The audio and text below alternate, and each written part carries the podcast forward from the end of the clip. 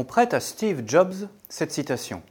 L'innovation n'a rien à voir avec les dollars que vous investissez en recherche et développement. Ce n'est pas une histoire d'argent.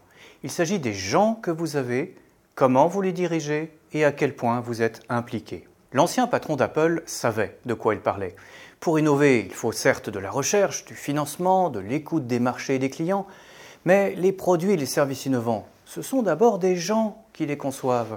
Et ces personnes doivent bien être attirées, recrutées, gérées en termes de carrière. Une entreprise qui veut innover doit donc forcément se poser la question de ses pratiques de gestion des ressources humaines. C'est une prise de conscience qui s'est renforcée ces dernières années. Et aujourd'hui, contribuer à la politique d'innovation est un véritable mandat pour les DRH des organisations. Il y a trois grandes perspectives pour y parvenir. Gérer les experts, engager tous les salariés vers l'innovation et innover en management. Première perspective, gérer les experts. Ces personnes, souvent ingénieurs, voire docteurs, se retrouvent majoritairement en recherche et développement. Mais elles sont également délicates à gérer. Elles sont souvent plus attachées à leur profession qu'à leur employeur. Elles ont une soif d'autonomie, de reconnaissance à un très haut niveau. Elles ne sont guère attirées par des carrières managériales. Les gérer est donc un défi et il s'agit aujourd'hui de casser les silos dans lesquels ils sont souvent cloisonnés et de les faire travailler ensemble au service du business. Deuxième perspective, engager tous les salariés vers l'innovation.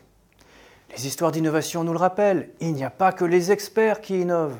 Il faut donc pour une entreprise orienter le plus grand nombre de salariés à tout niveau, dans tous les métiers, vers plus de créativité et d'innovation. Des méthodes éprouvées comme le design thinking, mais aussi les hackathons, les incubateurs internes, font partie de l'arsenal qui se développe. Enfin, troisième perspective, innover en management. Difficile en effet de faire du neuf avec du vieux, de livrer aux clients des solutions nouvelles et pertinentes si en interne on a réfléchi, décidé, fonctionné en mode bureaucratique. Autrement dit, l'innovation produit ou service a besoin d'innovation managériale. Avant la pandémie, la tendance était de chercher à collaborer avec des startups, voire à injecter le mode startup et l'agilité dans les grands groupes. Aujourd'hui, les entreprises sont en quête d'un nouveau mode normal, combinant présentiel et distanciel, flex office et interaction avec les écosystèmes, pour travailler différemment et de manière plus créative. Finalement, ce n'est pas étonnant du tout que l'innovation soit d'abord une affaire de ressources humaines. L'innovation et l'humain ont en effet un grand point commun, celui d'être en partie imprévisible et d'échapper partiellement aux procédures. Une leçon à méditer pour les DRH et les managers en quête d'innovation.